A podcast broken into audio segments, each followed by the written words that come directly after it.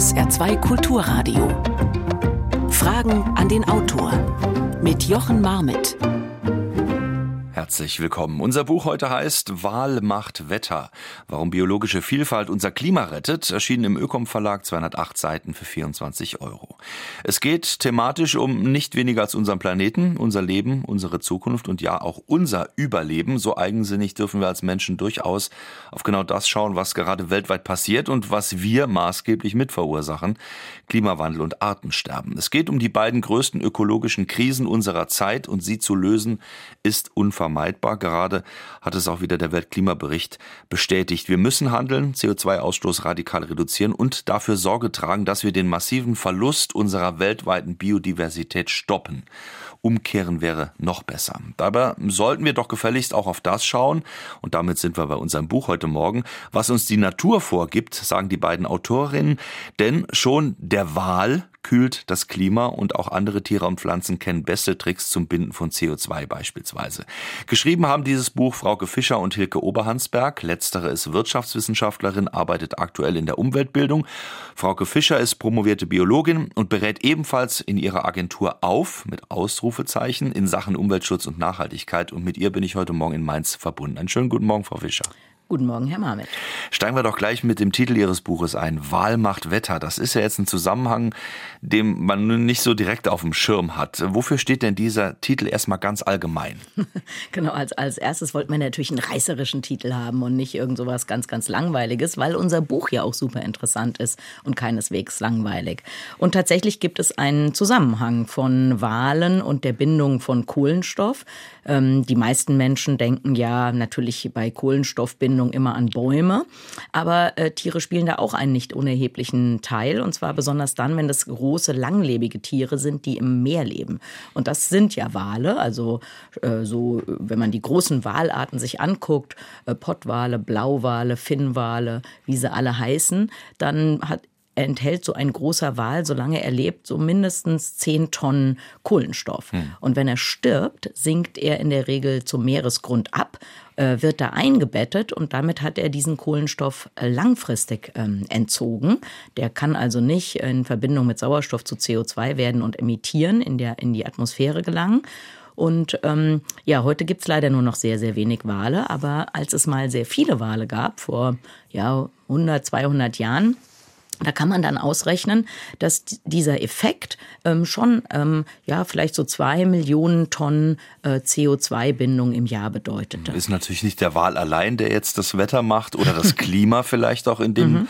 Zusammenhang, äh, sondern es geht natürlich um die Gesamtpopulation äh, aller Tiere auf unserem Planeten, die natürlich einen immensen äh, äh, Effekt eigentlich schon immer hatten, bis genau. dann eben diese Veränderung eingesetzt mhm. hat, äh, ausgelöst durch den Menschen.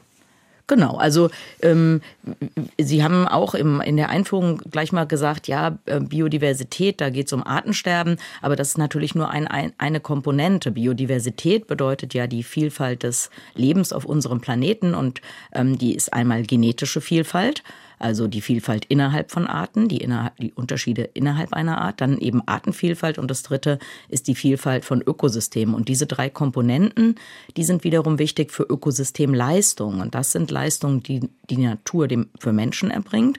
Und eine dieser ganz, ganz wesentlichen Leistungen ist die Stabilisation des Weltklimas. Ist es denn nur so zu verstehen, wenn wir die Natur einfach mal machen lassen, dann wird die das schon regeln? Mhm, genau, jetzt haben wir inzwischen natürlich so massiv in die Natur eingegriffen, dass die an manchen Stellen so stark zerstört oder gestört ist, dass sie alleine das schon kaum noch schafft. Also ein Beispiel sind äh, trockengelegte Moore, wo ja häufig, häufig die Drainagekanäle eben einfach noch bestehen, egal ob einer noch Interesse an einem entwässerten Moor hat oder nicht. Ähm, und da müssten wir zum Beispiel äh, ja solche Drainagekanäle aktiv wieder zuschaufeln. Oder wenn wir sehr große Waldgebiete haben, die entwaldet sind, gerade in den Tropen, dann ähm, muss irgendeiner da die natürlichen Samen von, äh, von ja, einheimischen wilden Baumarten wieder hintransportieren. Das könnten eigentlich Affen und äh, Papageien zum Beispiel sein, aber wenn es die gar nicht mehr gibt, ähm, da, ja, dann fliegen die da auch nicht mehr hin und dann müssen wir eben vielleicht selber mal zusehen, dass wir äh, da dem natürlichen Ökosystem wieder auf die Sprünge helfen. Also der Mensch ist da unvermeidbar, insofern, dass er auch nachhelfen muss, um wieder äh, Lösungen zumindest mal wieder in Gang zu setzen oder Helfer in Gang zu setzen. Ja, also das kommt wie gesagt drauf an. Also wenn Sie, sagen wir mal, Sie haben einen Hektar Regenwald in einem im Kongo-Becken entwaldet, dann äh, und drumherum haben Sie intakten Regenwald, dann kommt die, dann schafft der, schaffen die Tiere das und die Pflanzen das wieder natürlicherweise zu renaturieren. Aber wenn Sie eben Hunderte oder Tausende von Hektar zerstört haben, ja, dann äh, schafft die Natur das zwar auch, aber wahrscheinlich in tausend oder zehntausend Jahren und so viel Zeit haben wir nicht mehr. Fehlt Ihnen denn, wenn wir mal auf den aktuellen IPCC Weltklimabericht schauen, da irgendwo diese Perspektive, äh, Lösungshelfer, sprich die Natur, dass die dort stark im Vordergrund stehen? Mhm. Also sagen wir mal, das hat sich da zum Glück geändert. Also der letzte Statusbericht, der sechste Statusbericht des IPCC, der äh, beschäftigt sich explizit mit der Bedeutung von Biodiversität und natürlichen Ökosystemen. Ähm, wo mir das fehlt, also wir haben ja gerade gestern, äh, glaube ich, haben die Vereinten Nationen ja nochmal darauf hingewiesen, welche Problematik wir haben bei der Trinkwasserversorgung weltweit. Und da müsste eigentlich als allererstes genannt werden, dass äh, große Waldblöcke, die äh, ja die, die eigentlich unsere Trinkwasserversorgung sichern. Also es geht nicht darum, dass wir immer mehr Brunnen bohren, denn das führt nur dazu, dass wir immer weniger Grundwasser haben. Wir müssen ja dafür sorgen, dass die Grundwasserspeicher sich wieder auffüllen können. Und dazu brauchen wir intakte Wälder, dazu brauchen wir gesunde, nicht versiegelte Böden überall auf der Welt. Aber eben eine ganz besondere Rolle kommt den zwei großen Regenwaldblöcken im Amazonas und im Kongo zu. Vielleicht ganz kurz noch, die Regenwälder stehen ja nicht etwa da, wo es viel regnet, sondern es regnet da, wo Regenwälder sind. Also die generieren diese Niederschläge und eben nicht nur da, wo sie selber stehen, sondern weit, weit entfernt. Also wenn wir den Amazonas entwalden, oder auch nur noch ein kleines bisschen mehr entwalden, dann ähm, fällt quasi kein richtiger Regen mehr in Mittel- und Nordamerika, was das für die Landwirtschaft da bedeutet und die Nahrungsmittelsicherheit, das mag man sich gar nicht vorstellen. Und wie das zum Beispiel auch mit dem Kongo und den Wäldern dort und mit unserem Regen zusammenhängt, das ist ein Thema, über das wollen wir sprechen. Heute mit Frauke Fischer, die zusammen mit Hilke Oberhansberg das Buch Wahl macht Wetter geschrieben hat. Wenn Sie Ihre Fragen stellen wollen, 0681 65 100, das ist die Nummer, um anzurufen oder eine WhatsApp an die 0681 65 100 oder Fragen an den Autor mit Bindestrichen dazwischen at sr.de. Da können Sie Ihre Fragen loswerden an diesem Sonntagmorgen. Ich wünsche Ihnen zumindest mal, wenn Sie es jetzt schon gemerkt haben, äh, eine gute Zeit hier mit Frauke Fischer und Wahlmacht Wetter. Es ist wirklich schon neun Uhr und elf Minuten. Die Büchse der Pandora, so schreiben Sie, ähm, da kommt CO2 raus, die haben wir geöffnet. Kann man mhm. das vielleicht so sagen? Sie schreiben am Anfang Ihres Buches davon, ähm, wobei dieser Kohlenstoffkreislauf ja eigentlich normal ist für ja, unser Planeten. Genau. Ne? Aber wir haben einen schnellen und einen langsamen Kohlenstoffkreislauf. Im langsamen Kohlenstoffkreislauf befindet sich Kohlenstoff Kohlenstoff, der lange da gebunden ist. Und das äh, gehört, da gehören diese, ja, wir nennen das fossile Energieträger rein, also Öl, Gas, Kohle. Das hat die Natur da eigentlich ähm, seit Jahrmillionen äh, und eigentlich für die Ewigkeit weggeschlossen. Und, das, und dann gibt es eben einen schnellen Kohlenstoffkreislauf, also Organismen ähm, ja, wachsen und fressen und dann sterben sie und dann äh, wird dieser Kohlenstoff wieder emittiert. Also, und das große Problem ist, dass wir von dem langsamen Kohlenstoffkreislauf wo der Kohlenstoff ja eben eigentlich weggeschlossen mhm. war, sehr, sehr viel davon in den Schnellen überführt haben. Und äh, davon gelangt eben sehr, sehr viel in die Atmosphäre. Also äh, zumindest wenn wir gleichzeitig so massiv in Ökosysteme eingreifen, dann können die Ökosysteme das, was da mehr rauskommt, eben nicht zusätzlich binden. Mhm. Um das nochmal ähm, an einem Beispiel zu illustrieren. Sie schreiben unter anderem, dass das Ganze so seit 250 Jahren ungefähr gestört ist eigentlich mhm. oder beschleunigt wurde. Und wenn wir dann auf die Moore schauen, die drei Prozent Land eigentlich unserer Landfläche äh, beanspruchen, aber einen unglaublich hohen Speichereffekt mhm. haben. Ähm, daran sieht man es eigentlich ganz gut, was passiert, wenn man das eben verändert, wenn man da genau. eingreift. Also vielleicht auch da nochmal, ich habe am Anfang gesagt, dass ähm, ja viele Leute denken, Kohlenstoffspeicherung, das machen Pflanzen. Jetzt haben wir schon mal gehört, nee, machen auch Tiere. Mhm. Ähm, und die größten Kohlenstoffspeicher an Land, das sind äh, Böden, fruchtbare Böden. Und wenn wir dann zum Beispiel sowas sehen wie in Deutschland, dass wir eigentlich als Ziel haben, täglich in Anführungszeichen nur noch 30 Hektar zu versiegeln, im Moment aber fast 60 Hektar am Tag versiegeln, dann sehen wir, dass wir da bei uns ein Problem haben, aber das haben wir eben auch in vielen anderen Regionen der Erde. Die Moore, um da nochmal drauf zurückzukommen, äh, wie ist das das Verhältnis? Speicher der Moore, drei Prozent an Land und aber, ich glaube, 50 Prozent, äh, mhm. was dort gespeichert wird. Das ist ja ein immenser Faktor mhm. eigentlich. Ne? Genau, also das sind so eigentlich ja auch, also das sind so Mitteldinger zwischen einem langsam oder ja, langsam und schnellen Kohlenstoffkreislauf. Also da äh, wird durch besondere chemische und Sauerstoff, ja, oder ja, chemische Situationen verhindert, dass Pflanzen und auch Tiermaterial, was da eingelagert ist, schnell ähm, verrottet und äh, CO2 emittiert. Das ist dann normalerweise unter so einer Wasserschicht abgeschlossen. Und wenn wir das Wasser da rausmachen, dann fängt eben alles das, was da in dem Fall meistens seit Jahrtausenden äh, gebunden ist. Ähm, ja, dieser Kohlenstoff verbindet sich mit Luftsauerstoff und emittiert dann eben CO2. Dazu kommt noch Methan, was da häufig ausgast. Das ist ein noch viel wirksameres äh, Klimagas als CO2, also ungefähr 28 Mal so wirksam. Ähm, und das ähm, ja, verstärkt noch den Effekt.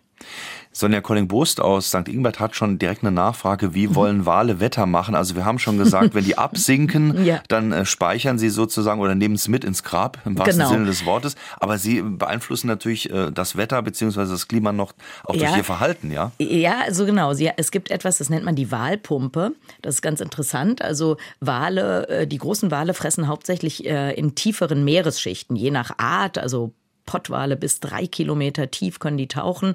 Also die sind wirklich äh, Weltmeister im Lang- und Tieftauchen. Und ähm, die, die fressen ja organisches Material, also im Falle der Pottwale Riesentintenfische, aber im Falle der ba großen Bartenwale, also Finnwal, Blauwal, hauptsächlich Krill.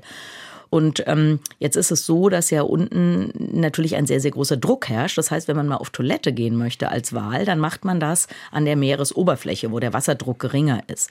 Und äh, was da passiert, ist, dass Wale Nährstoffe aus der Tiefsee nach oben transportieren. Und eine Besonderheit des Walkots ist, dass er sehr stickstoff- und eisenhaltig ist. Und das sind genau die zwei Elemente, die Phytoplankton, also ja kleine Photosynthese treibende Organismen, die bei denen Mangelware sind. Das heißt, diese Spez dieser Spezialdünger aus dem Wahlkot, der führt dazu, dass es denen gut geht. Und von denen wissen wir, dass sie ungefähr 40 Prozent des ähm, ja, CO äh, emittierten CO2s aufnehmen. Also das sind eigentlich unsere Superhelfer, also mini, ganz kleine, ganz kleine Kreaturen und ganz große Helfer. Und die wiederum brauchen Wale äh, oder profitieren auf jeden Fall sehr, sehr stark von der Präsenz von Wahlen. Um die Zahlen nochmal zu nennen, Sie schreiben, allein der Blauwal, den hat man mal auf 350.000 mhm. geschätzt. Ja. Ähm, dann ging es massiv runter, rund 20.000 mhm. äh, soll es derzeit geben. Also das sind natürlich dann Größenordnungen, auch bei äh, Landsäugern, Elefanten gab es mhm. mal 26 Millionen, ja. so die Schätzung. Jetzt sind es noch 500.000. Mhm. Eher weniger, äh, ehrlich gesagt. Äh, oder mhm. weniger. Also mhm. da wird einem schon relativ schnell klar, ähm, um was es da eigentlich geht, auch populationsgröße mhm. mäßig. Und genau, wenn wir die Wandertaube nochmal nehmen, dann mhm. wissen wir von drei Milliarden äh, geschätzt sind wir auf Null. Die ist ja. nämlich ausgerottet worden. Genau, und das war der häufigste Vogel, den es auf unserem Planeten gab. Also ähm, grundsätzlich kann man sagen, selten sein ist die Vorstufe von Aussterben, aber super häufig sein, so, wenn es Menschen auf diesem Planeten gibt, verhindert nicht unbedingt super selten werden. Also wenn wir uns das, gibt eine neue Studie, die jetzt veröffentlicht wurde, und da kann man zeigen, dass wir in den letzten 50 Jahren wir alle Wirbeltiere, also ähm, oder alle landlebenden Wirbeltiere auf jeden Fall, also Amphibien, Reptilien, Vögel und Säugetiere, dass wir deren Populationen um etwa 70 Prozent reduziert haben. Das heißt, die Tiere gibt es alle noch, die Arten gibt es alle noch, aber sie sind alle sehr, sehr selten geworden. Eine Charlotte hat nochmal eine Nachfrage ähm, per WhatsApp geschickt an die 0681 65 100. Vielen Dank dafür. Ähm, wird es die Wale noch geben, wenn die Menschen schon ausgestorben sind? Ja, also Wahrscheinlich schon, aber also da wage ich jetzt mal keine Prognose. Also die, ich sag, ich beantworte die Frage mal ein bisschen ausführlicher, denn was ganz interessant ist, ist, dass wenn man sich so Katastrophenfilme anguckt oder so, dann stirbt der Mensch ja immer als letztes aus. Also ganz am Ende gibt's noch den Filmheld, der in einer total zerstörten Umwelt da irgendwie noch ähm, versucht, irgendwas zu retten. Und äh, das wird ganz sicher nicht passieren. Also wir sterben irgendwo im Mittelfeld aus. Wir haben so besondere Ansprüche. Wir sind keinesfalls so unempfindlich, wie wir uns das immer vorstellen. Und wir sind so massiv von der Leistung von Biodiversität und Ökosystemen abhängig, ähm, dass wir ganz, ganz sicher nicht als Letzte aussterben. Wen es, ganz kurz noch, wen es, wen es jetzt vor uns trifft und wen es nach uns trifft, das kann man so ganz genau natürlich nicht sagen. Also man, es gibt so ein paar Kandidaten, also ich würde mal denken, dass es Schaben auf jeden Fall noch lange nach uns gibt und dass äh, Eisbären oder Berggorillas wahrscheinlich vor uns aussterben. Aber ähm, ja, deswegen Wale weiß man nicht so genau oder wage ich nicht zu, zu festzulegen, ob die vor oder nach uns aussterben, aber ja, um uns rum irgendwie. Auf jeden Fall keine guten Neuigkeiten, wenn wir so weitermachen wie bisher. Nee. Frauke Fischer zu Gast heute, zusammen mit Hilke Oberhansberg, das Buch Wahl macht Wetter. Hierbei Fragen an die Autorin in dem Fall auf SA2 Kulturradio und wir haben eine Frage. Wie sehen Sie die Zukunft der Regenwälder mit ihrer Artenvielfalt? Kann sich diese grüne Lunge überhaupt jemals wieder von der menschenverursachten Zerstörung erholen? Mhm. Eine sehr gute Frage. Also ich habe ja schon gesagt, die Bedeutung der Regenwälder, die ist gar nicht zu, äh, zu überschätzen. Also die sind super, super wichtig. Die können sich erholen. Man weiß das von Eingriffen, die es schon gab oder Naturkatastrophen, die es gab, bevor Menschen so massiv eingegriffen haben. Das dauert extrem lange. Also es gibt bestimmte Komponenten, die können sich vielleicht innerhalb von Jahrzehnten erholen, aber bis man sozusagen einen, einen Regenwald, bis man nicht mehr erkennen kann, dass da mal jemand eingegriffen hat, kann es bis zu 1000 Jahre dauern. Ähm, was jetzt aber die gute Nachricht ist, wir reden ja hier sehr viel über Katastrophe und Eieiei, aber die gute Nachricht ist, dass immer mehr Menschen erkennen, ähm, dass, äh, wie wichtig diese Ökosysteme sind und nicht nur Menschen, die Naturschutzorganisationen Geld spenden, sondern zunehmend auch Menschen, die das große Rad der Wirtschaft drehen. Und es gibt zum Beispiel gerade eine Initiative, die äh, versucht gegen eine oder ein Unternehmen, ein amerikanisches Unternehmen, das versucht gegen die ähm, Versteigerung von Ölbohrlizenzen in der Demokratischen Republik Kongo anzubieten. An, äh, genau, also in dieser im wahrsten Sinne des im Wortes. Wahrsten Sinne des Wortes. Und ähm, da, und wenn das gelingt, diesem Unternehmen, dann werden die aus diesen 28 Millionen Hektar, die jetzt für Ölbohrung freigegeben werden sollen, 28 Millionen Hektar Schutzgebiete machen. Wie kann sowas funktionieren? Das kostet ja wahnsinnig viel Geld. Das wäre im Moment noch über das Vehikel von Kohlenstoffzertifikaten, also dass ähm, Unternehmen, die mehr emittieren, als sie dürfen, dann eben solche Zertifikate kaufen und das Geld würde verwendet werden für den Schutz ähm, des Kongo-Beckens. Hm. Wo wir gerade beim Kongo sind, wir haben es vorhin schon mal angesprochen, äh, klingt erstmal fern, ja, mhm. Zentralafrika, ähm, aber hat mit dem zu tun, was bei uns aufs Dach fällt oder eben nicht, nämlich Regen. Ganz genau. Das ist die eine Sache und vielleicht noch eine andere Komponente, die man auch nicht unterschätzen darf. Der Verlust von Biodiversität und Ökosystemleistung und damit verbunden mit den negativen Effekten ähm, auf unser Klima äh, treibt ja auch alle möglichen anderen Krisen. Also äh, Streit um Ressourcen, Streit um Wasser, ähm, Streit um Land. Das äh, führt zu Konflikten bis hin zu Bürgerkriegen oder vielleicht sogar innerstaatlichen Kriegen. Das treibt massiv äh, Flüchtlingsbewegungen. Das treibt ähm, den Hunger auf unserem Planeten. Ich habe anfangs schon gesagt, ohne Wälder kein Trinkwasser. Also wenn wir, wir müssen uns darum kümmern in unserem eigenen Interesse. Und wenn wir uns angucken, was wir erreichen wollen, also dass es allen Menschen auf unserem Planeten besser geht, dann ist der Schutz von Biodiversität und Ökosystemleistung ganz, ganz zentral. Ist auch das Thema den globalen Süden mit einbinden genau. in genau diese Maßnahmen. Aber schauen wir doch nochmal auf diese Wetteraktivität. Das mhm. ist ja doch eine Sache, die vielen Menschen gar nicht bewusst ist. Zwischen Kongo und Europa. Genau, also der, ich hatte vorhin anfangs gesagt, also der Amazonas, der macht den Regen für Mittel- und Nordamerika und das Kongo-Becken, das macht die Niederschläge ähm, bei uns. Also wir müssen diesen Regenwaldblock erhalten. Äh, man nennt dieses Phänomen fliegende Flüsse. Also tatsächlich erzeugen diese Waldblöcke durch die Verdunstung äh, so oder entlassen die so riesige Wassermengen über sich in die Atmosphäre, dass wir da von fliegenden Flüssen sprechen können. Und die regnen eben unter anderem auch bei uns ab.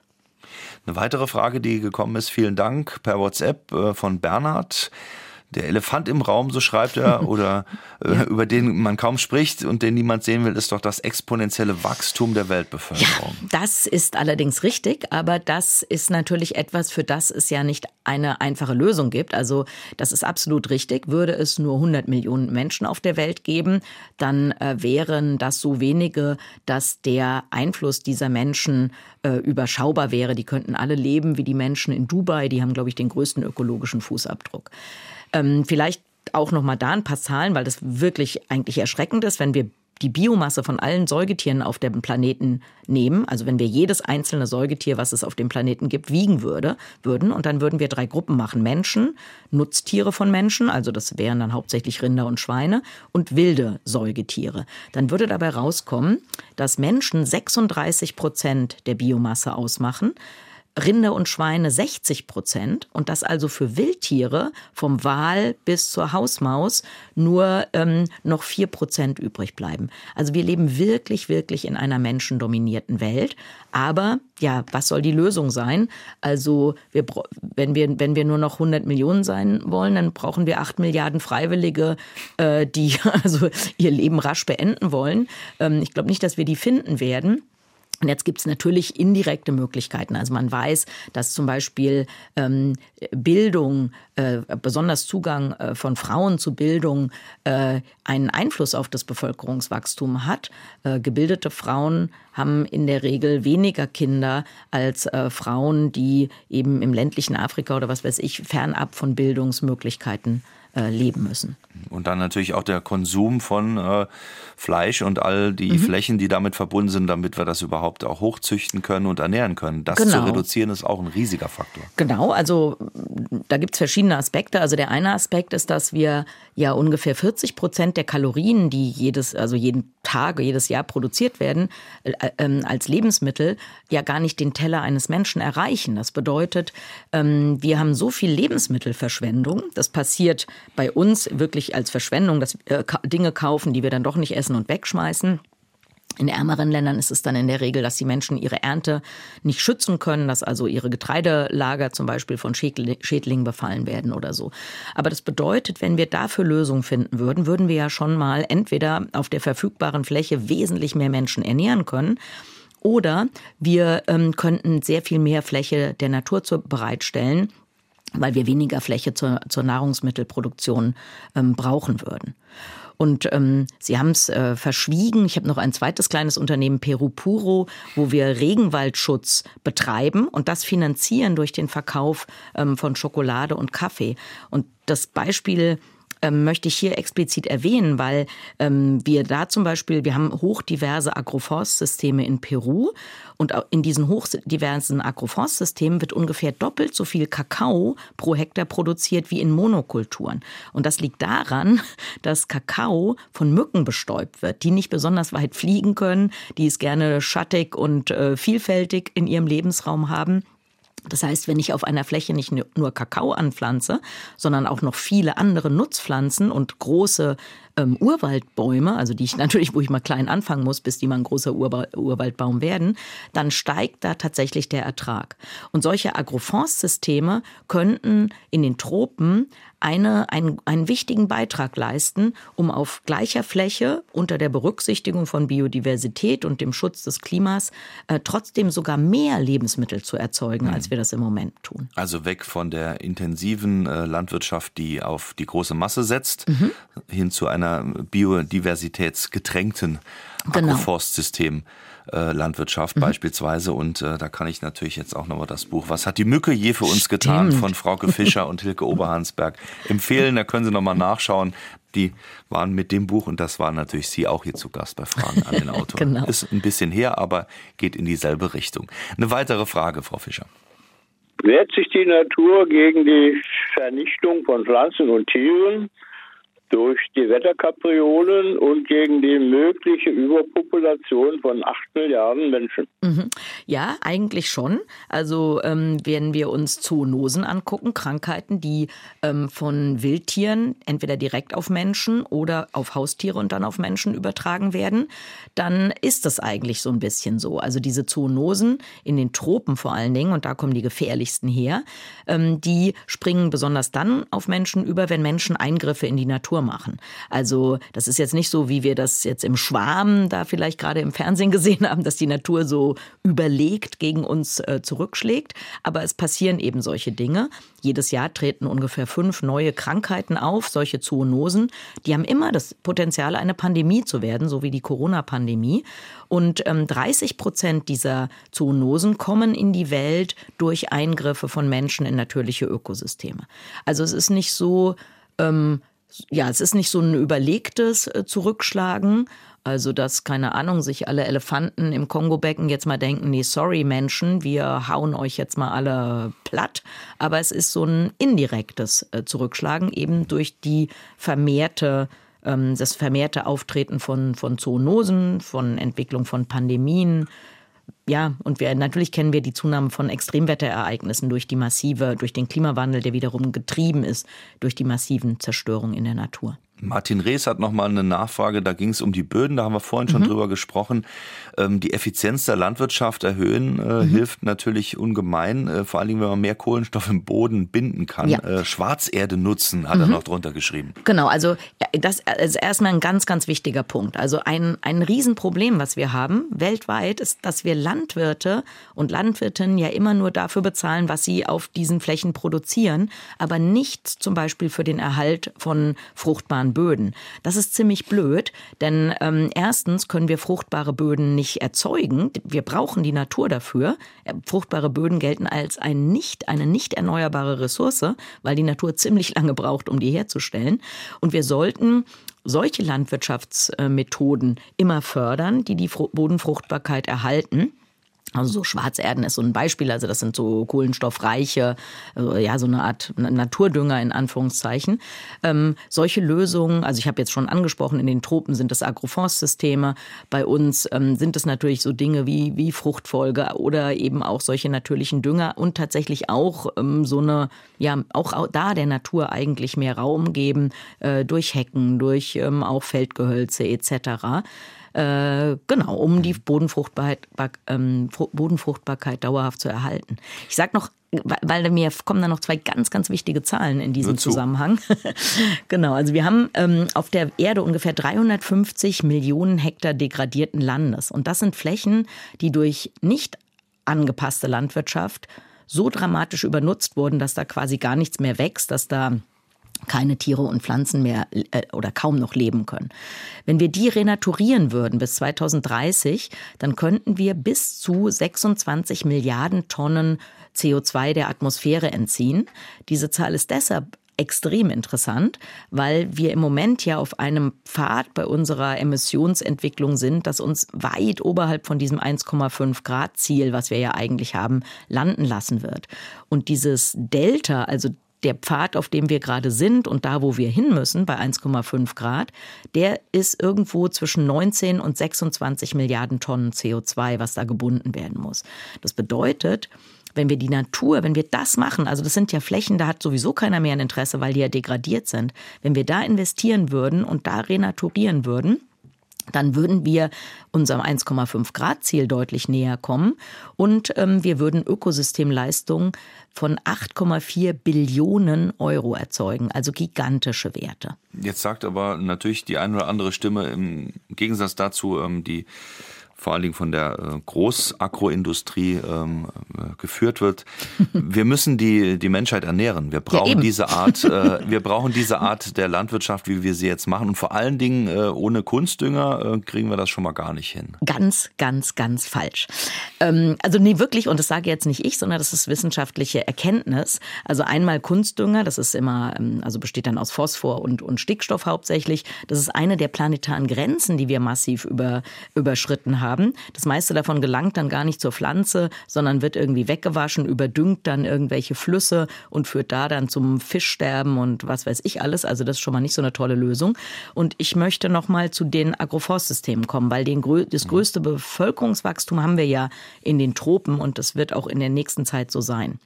Wenn wir nochmal auf den Kakao blicken, wenn wir eine Monokultur Kakao haben, dann muss der, hat der Bauer also weniger Ertrag als in diesen Agroforstsystemen und er muss irgendwo anders seine Lebensmittel herbekommen. Also er braucht irgendwie mehr Fläche, weil er irgendwo ja noch Lebensmittel bekommen muss. Unsere Kleinbauern, die produzieren die Lebensmittel direkt auf ihren, ähm, diesen, in diesen Agroforstsystemen. Und wir haben das jetzt gerade mal spaßeshalber ausgerechnet. Also was passiert da? Also erstens, ein Hektar dieser Agroforstsysteme bindet mindestens 370 Tonnen äh, CO2, also oder verhindert die Freisetzung. Ähm, der Bauer verdient pro Hektar, weil wir extrem hohe Preise bezahlen, ungefähr 1700 Dollar oder Euro durch den Verkauf von Kakao. Er hat dann noch diese super tollen Schattenbäume, die nach und nach wachsen. Der Wertzuwachs dieser sehr edlen Bäume ähm, sind ungefähr 6000 Euro pro Jahr. Und ähm, allein pro Hektar können, werden zusätzlich Lebensmittel erzeugt, die zwei Menschen ein ganzes Jahr satt machen und zusätzlich noch so viel, äh, also dann noch weitere Produkte erzeugen lassen, also was weiß ich, Gewürze oder so, die man noch für 450 äh, Dollar im Jahr verkaufen kann. Das heißt, also unsere Kleinbauern, das sind so, das sind jetzt keine Riesenfamilien, aber sagen wir mal, das sind so vier bis sechs Personen und deren Höfe sind so ja, zwei, drei, fünf Hektar groß, also auch sehr kleine Höfe im Vergleich zu uns. Aber da wird alles erreicht. Also die leben besser, die verdienen mehr Geld, die können ihre Lebensmittel produzieren. Das ist eigentlich eine Win-Win-Win-Situation. Das und, Gesamtpaket sozusagen genau, ist und da das verankert. ist ja skalierbar. Das kann man in vielen Regionen der Tropen machen. Ich selber habe zehn Jahre in Westafrika gearbeitet.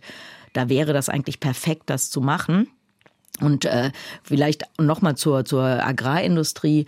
Ähm, ich habe mir das in Deutschland äh, mal angeguckt. In Deutschland werden auf den landwirtschaftlichen Flächen, die wir haben, auf 28 Prozent Nahrungsmittel für Menschen angebaut.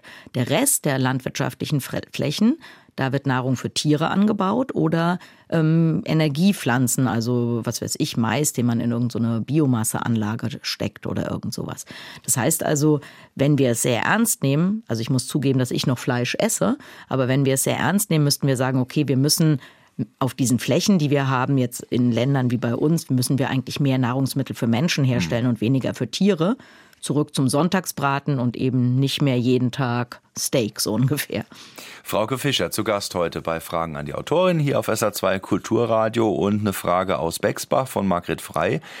Ist eine spezielle regionale Frage, aber die kann ja darüber hinaus äh, gedeutet werden. Sie schreibt, sind der Weißstorch über das ganze Jahr, an die Biberpopulation, an den Gewässern und auch der Fischotter im Ostteil des Saarlandes schon Indikatoren für einen minimalen Klimawandel oder ist das eigentlich insgesamt positiv zu sehen, dass da etwas äh, zurückkommt. Nee, genau, das ist unbedingt positiv zu sehen. Und es liegt natürlich daran, dass man diese Arten, die sie da gerade angesprochen hat, ähm, dass die natürlich durch relativ wenige Maßnahmen gut zu fördern sind.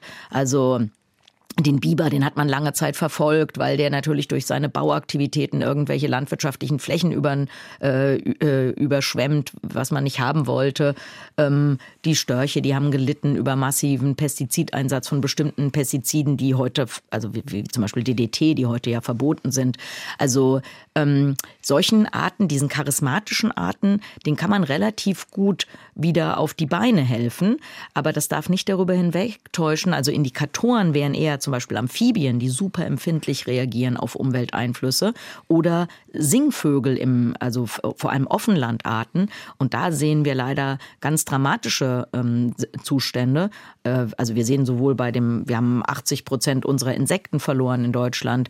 Wir äh, sind, äh, ich glaube, wir haben weiß ich jetzt gar nicht wie viel Prozent, aber Singvögel gehen runter. Wir haben ja weniger Arten und vor allem viel, viel weniger Individuen. Ähm, genau, also der, die gute, ja, die erfreuliche Situation bei Biber und Weißstorch, die täuscht uns eher so ein bisschen darüber hinweg, was da passiert. Wir haben noch jede Menge Fragen an Frauke Fischer. Hier die nächste. Ich möchte die Autorinnen fragen, wie sie sich die Beseitigung des Klimawandels und Artensterbens vorstellen. Ich stelle mir das so vor, dass wir den Erhalt, weil das ja alles so wahnsinnig wichtig für uns ist, dass wir den auch äh, finanziell unterstützen. Also jemand, der äh, Natur erhält, jemand, der bodenfreundlich wirtschaftet, der Artenschutzmaßnahmen betreibt, der muss eigentlich Geld von denen bekommen, ja, entweder von uns allen, äh, als also uns allen Steuerzahlern, oder eben vor allem von den Verursachern, die Dinge kaputt machen.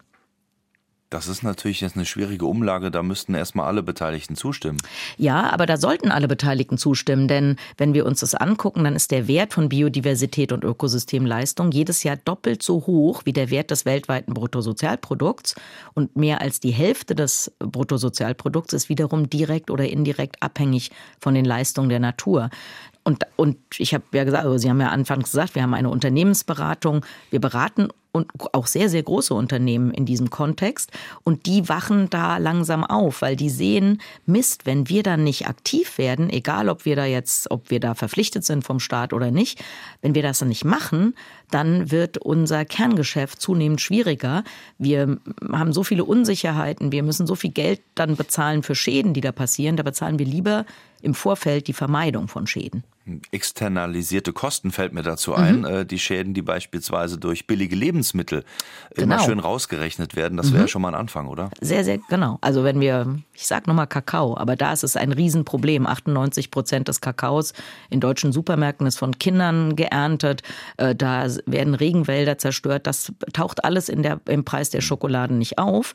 Äh, und deswegen ist die am Ende so billig. Wenn, wenn man die, wenn man die Regenwaldzerstörung, also wenn man alle Menschen korrekt bezahlen würde entlang der Lieferkette, wenn Regenwaldzerstörung äh, verboten wäre, dann würde es keine Schokolade für 69 Cent oder 1,99 geben. Sind denn die bestehenden Zertifikate, um mal auf äh, CO2-Emissionen und äh, die Senkung dergleichen zu kommen, sind die im Moment ausreichend Ihrer Meinung nach? Nein, also erstens ähm, kann man natürlich äh, CO2-Zertifikate, die können Sie zum Beispiel generieren, indem Sie Methan anzünden, was auf irgendeiner Mülldeponie in China emittiert wird. Das ist also ja eigentlich nicht so eine tolle naturfördernde Maßnahme. Viele dieser es gibt, und das Hauptproblem ist, dass wir im Moment noch keine Biodiversitätszertifikate haben. Also deswegen, ich hatte ja diese, diese amerikanische Firma im Kongo mhm. erwähnt, die da aktiv wird, die nehmen jetzt ähm, Kohlenstoffzertifikate erstmal als Krücke, weil es Biodiversitätszertifikate noch nicht gibt. Und nochmal ganz kurz einen Bezug zur, zur Nahrung oder Lebensmittelzertifizierung. Viele Leute denken, dass wenn was biozertifiziert ist, dass das dann sicher gut für die Natur ist. Das ist zwar besser, ähm, als wenn ich ähm, nicht biozertifiziert bin, aber gut für die Natur muss es trotzdem nicht sein. Also Biozertifizierung ähm, berücksichtigt oder fragt zum Beispiel nicht ab, ob äh, Maßnahmen positiv für Biodiversität sind, die da entlang der Produktion dieses, äh, dieser Waren äh, durchgeführt wurden. Das heißt, es müsste eine ganz andere Kategorie viel stärker in den Vordergrund rücken und eingeschlossen werden. Genau. In genau diese Zertifizierungssysteme. Beispielsweise. Eine weitere Frage. Wir wissen doch eigentlich alles. Ist es nicht so, dass die Politik zu langsam ist oder wir zu träge in der Umsetzung? Mhm. Was meint die Autorin dazu? genau. Also wir, also wir wissen wirklich super, super viel. Also wir haben so schlaue Menschen überall auf der Welt. Wir haben so gute Ideen für Lösungen. Ein paar davon ähm, greifen wir auch in unserem Buch auf. Also das dritte Kapitel äh, kümmert sich darum. Ähm, Jetzt genau, mit der Politik ist halt so eine Frage, weil wir wissen ja alle, wenn ähm, wir wählen am liebsten natürlich die Politiker, die uns sagen, dass sie das alles super im Griff haben, dass das alles nicht viel kosten wird, dass man da fast keine Steuern mehr bezahlen muss und dass trotzdem der Staat alles bezahlen wird. Äh, wenn man ein bisschen nachdenkt, kann man sich schon vorstellen, dass das irgendwie nicht stimmen kann. Also der Staat nimmt ja Geld über Steuern ein. Wenn wir ganz, ganz viel vom Staat bekommen wollen, müssen wir vorher dem ganz, ganz viel Geld gegeben haben. Und äh, das bedeutet, dass äh, natürlich wir uns auch alle ein bisschen an die eigene Nase fassen müssen. Wir wählen ja nicht unbedingt die, die uns sagen, wie es gemacht werden müsste, weil das ja für uns dann manchmal so ein bisschen ernüchternd klingt. Und das ähm, macht es natürlich für die Politik auch nicht immer unbedingt leicht. Ähm, genau, ich werde jetzt hier kein Parteienbashing machen, aber es gibt natürlich welche, die äh, meiner Meinung nach überhaupt nicht verstanden haben, um was es da geht und deswegen eigentlich eine menschenfeindliche Politik machen. Ähm, muss man dann vielleicht auch selbst rausfinden, indem man mal genau schaut, wer wie handelt und genau, agiert. Genau. Im politischen Handeln, ohne dass wir da jetzt irgendwelche Abkürzungen nee, nee. Aber ich glaube, das ist schon ganz klar geworden. Jörg Wallach, Jörn Wallacher, Entschuldigung, aus Saarbrücken, er hat geschrieben, im Saarland soll ganz aktuell eine frühe Gesetzesnovelle zum Schutz historisch alter Wälder auf den Prüfstand, um den Einbau von Windrädern in solche Waldlandschaften mhm. zu ermöglichen.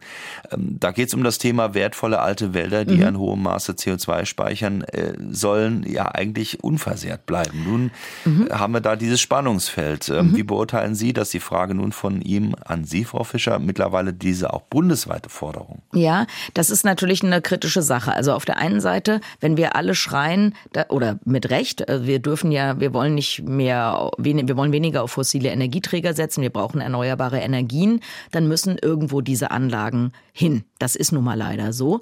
Ich äh, bin auch der Ansicht, dass äh, solche Anlagen, also es ist ja auch zum Beispiel im Gespräch, ob man nicht riesige Solarparks über Moorflächen errichtet. Ich bin der Ansicht, sowas darf es nicht geben. Äh, auf der anderen Seite müssen, müssen die eben irgendwo hin. Ich, mir wäre es auch lieber, die würden wir von eben, äh, keine Ahnung, Biomasse, Maismonokulturen, dass wir die lieber da errichten als in Wäldern. Aber irgendwie müssen wir da eine eine Lösung zu kriegen oder die beste Lösung, und das sollen wir, darüber, darauf wird komischerweise sehr, sehr wenig Bezug genommen, ist, wir müssen immer noch zusehen, dass wir möglichst viel Energie sparen. Also wir hauen das ja immer raus, als ähm, würde es nichts kosten und nichts äh, verursachen. Also wer kein Windrad bei sich in der Gegend haben will, der muss vielleicht auch voranschreiten mit dem Energiesparen. Klaus Schindler fragt, ist es nicht eines der großen Probleme, dass Deutschlands und auch Europas Bauern, da sind wir wieder bei diesem wichtigen Thema, für den Weltmarkt produzieren? Ja, genau. Also ähm, wir haben ja, ich habe ja vorhin die Zahlen genannt, 60 Prozent der Bio, Säugetier-Biomasse auf unserem Planeten sind Rinder und Schweine. Und ähm, ich, wir wissen ja, also wir, wir exportieren, äh, also erst importieren wir Soja aus Lateinamerika, da wird in Brasilien der Regenwald zerstört, dann füttern wir hier damit die Schweine und das Fleisch exportieren wir nach China. Das ist wirklich, wirklich absurd. Also sowas sollte es echt nicht geben. Eine weitere Frage. Im Jahr 2022 wurden etwa drei Millionen Neuwagen zugelassen. Die haben ein PS von 150 im Durchschnitt und das wären dann 450 Millionen Pferdestärken. Meinen Sie, es ist ethisch oder unethisch, dass Autos Pferde ersetzen? das ist genau, also äh, genau, das ist eine sehr interessante Frage. Darüber habe ich mir noch nie Gedanken gemacht. Worüber ich mir aber schon Gedanken gemacht habe, ist, ob das denn wirklich notwendig ist, dass jeder Mensch, der mal individuelle Mobilität haben möchte für einen Moment, ob der denn jetzt wirklich ein Auto besitzen möchte. Also ich bin auch schon in meiner langen beruflichen Karriere als Tropenbiologin immer wieder mal in die Tropen geflogen, aber ich habe dafür nicht notwendig erachtet, ein Flugzeug zu kaufen. Und ähm, so könnte man das sich vielleicht in Zukunft auch mit Autos vorstellen. Ein Auto steht über 80 Prozent seiner Lebenszeit rum. Das bedeutet ja, dass wir bei kluger ähm, Zuordnung vielleicht auf 80 Prozent der Autos äh, verzichten können. Und dann können das, äh, die Autos, die übrig bleiben, können dann ja meinetwegen groß sein und schnell fahren und was weiß ich.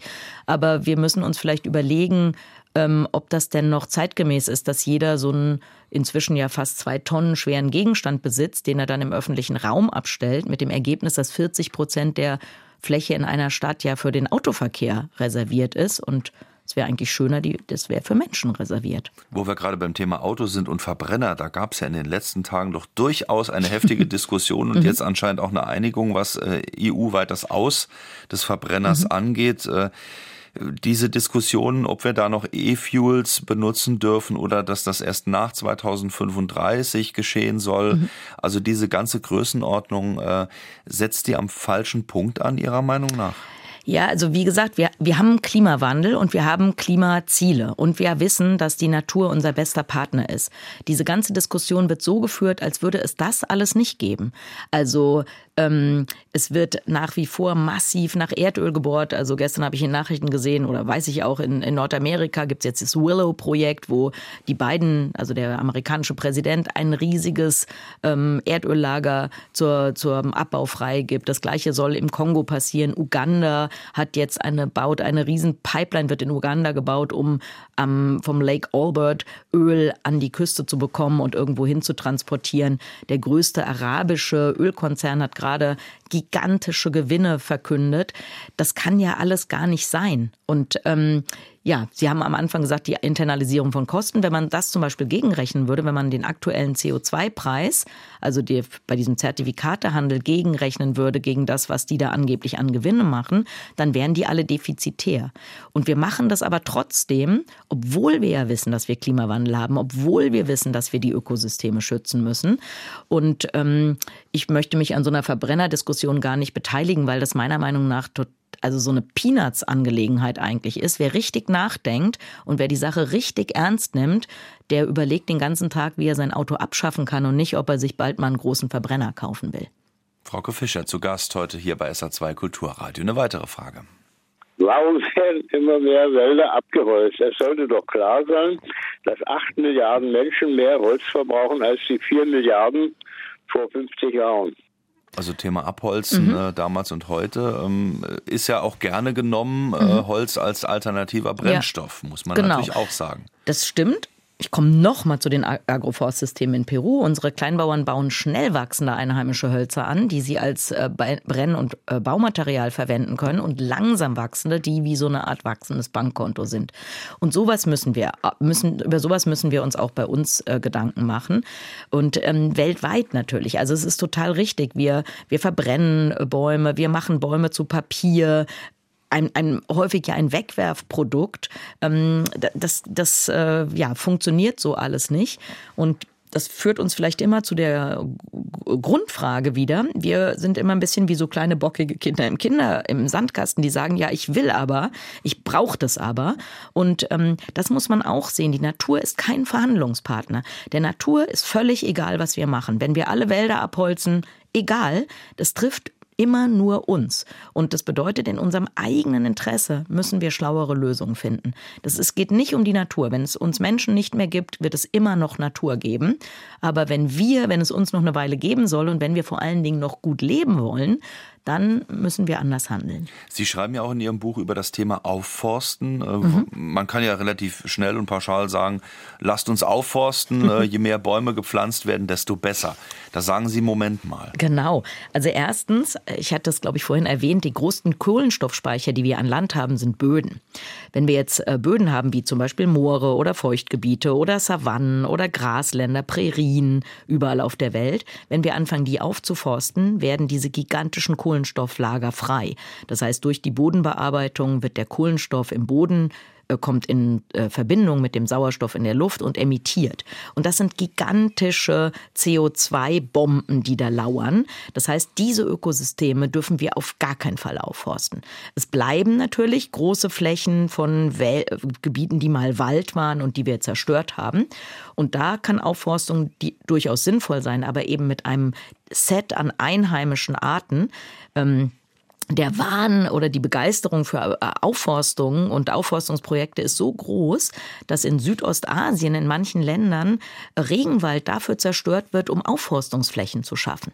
Das ist ja völlig absurd und diese Aufforstungsflächen sind dann äh, Kiefern oder Eukalyptus oder Teak, also irgendwelche Pflanzen, die da natürlicherweise gar nicht vorkommen würden. Das noch an, dann noch schön in Monokultur und das hat total negative Effekte auf Biodiversität und Ökosystemleistung, aber eben wie gesagt oft genug auch sehr, sehr negative Effekte aufs Klima.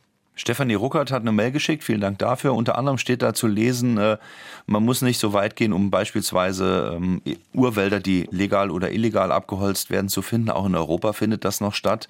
Ähm, und sie fragt, können wir als Menschen wirklich die Klimaerwärmung verhindern, solange die verantwortlichen Machthaber die Schritte, die im großen Maße das Klima schädigen, nicht entschieden bekämpfen? Also auf den Punkt gebracht, so schreibt sie, nützt es etwas, Nistkästen für Wildbienen und Vögel aufzuhängen, wenn die ganzen Wälder vernichtet und genau. die Meere vergiftet werden? Eigentlich natürlich nicht, kann man sagen. Also wenn wir, äh, es wird im Moment alle sechs Sekunden ein äh, Regenwaldgebiet von der Größe eines Fußballfelds vernichtet. So viel Blühstreifen können wir überhaupt nicht anlegen, dass wir dem auch nur irgendwie entgegenwirken. Oder ich habe ja vorhin schon gesagt, wir, wir versiegeln in Deutschland jeden Tag fast 60 Hektar. Nie, niemals machen wir irgendwo im gleichen Maße Renaturierung oder Naturschutz. Und trotzdem heißt es natürlich nicht, dass man sagen soll, ja, pff, dann mache ich halt keinen Blühstreifen mehr und mache keine Nistkästen. Also jeder kleine Schritt äh, hilft. Und trotzdem müssen wir das große Rad drehen. Und äh, da dürfen wir aber natürlich auch nicht vergessen, dass letzten Endes, egal ob es Konzerne sind oder Politiker, ja doch irgendwie machen, was wir alle wollen. Also äh, wir, ja, also unser Einfluss mag da irgendwie gering erscheinen, aber in dem Moment, wo sowas äh, ruchbar wird und öffentlich und Menschen sich äh, gegen bestimmte Produkte oder ähm, ja, Vorgehensweisen äh, wehren, kann sich da ja dann doch was verändern. Also ich glaube, man darf nicht, man darf auch nicht einfach sagen, naja, komm, das müssen wir die Politiker machen und die Konzernlenker. Ich mach mal nix. So einfach dürfen wir es uns auch nicht machen. Und Claudia Schneebauer aus Saarlouis schreibt so ähnlich, ähm, was ist angesichts der Dringlichkeit nun angesagt? Selbst Unternehmen, die sich vermeintlich bewusst verhalten, die greifen mit der anderen Hand dann tief und auch zerstörerisch ins Ökosystem ja. ein. Ähm, in die Depression versinken oder hat das Handeln doch noch irgendwie eine positive Folge? Ihre Frage. Nee, genau. Also meiner Meinung nach, Optimismus ist Pflicht. Man ähm, also ich sag mal, mach mal ein bisschen ein doofes Beispiel vielleicht oder ein, ein doofes Bild, aber also angenommen, wir fahren mit 180 auf die Wand zu und ich würde trotzdem noch versuchen zu bremsen und nicht denken, ach komm, jetzt ist auch schon egal, fahre ich halt gegen die Wand. Das, so kann man es vielleicht zusammenfassen. Fragen an die Autorin Frauke Fischer heute Morgen. Eine weitere Frage noch. Mich stört etwas, dass bei der Überbevölkerung immer so getan wird, als sei das einzige Problem, die äh, Leute zu ernähren. Das größere Problem ist der Ressourcenverbrauch. Wenn vier Fünftel der Menschheit nur ein Fünftel der Ressourcen verbrauchen, dann geschieht Folgendes. Wenn wir uns unseren Verbrauch halbieren und die anderen genauso viel wollen wie wir, dann haben wir insgesamt eine, Verdopplung des, des Ressourcenverbrauchs mhm. und damit wahrscheinlich auch des CO2-Ausstoßes. Ausstoßes. Das heißt, das wirkliche Problem ist die Überbevölkerung. Mhm. Und das muss gelöst werden. Genau, also das haben wir aber vorhin ja schon angesprochen, das mit der Überbevölkerung lösen. Also mir fällt nicht eine schlaue Lösung, also zumindest keine schnell wirkende Lösung ein. Also Bildung halte ich für einen ganz, ganz wichtigen Faktor. Also nicht nur ich, sondern auch Experten, Expertinnen, die sich damit beschäftigen, hauptberuflich. Ähm, und natürlich stimmt es aber ansonsten, dass wir also wir haben ja einen, einen Ressourcenverbrauch, äh, von dem in äh, ja, Afrika, Asien, in ärmeren Ländern Asiens oder Lateinamerika jeweils Dutzende von Menschen in Saus und Braus leben könnten.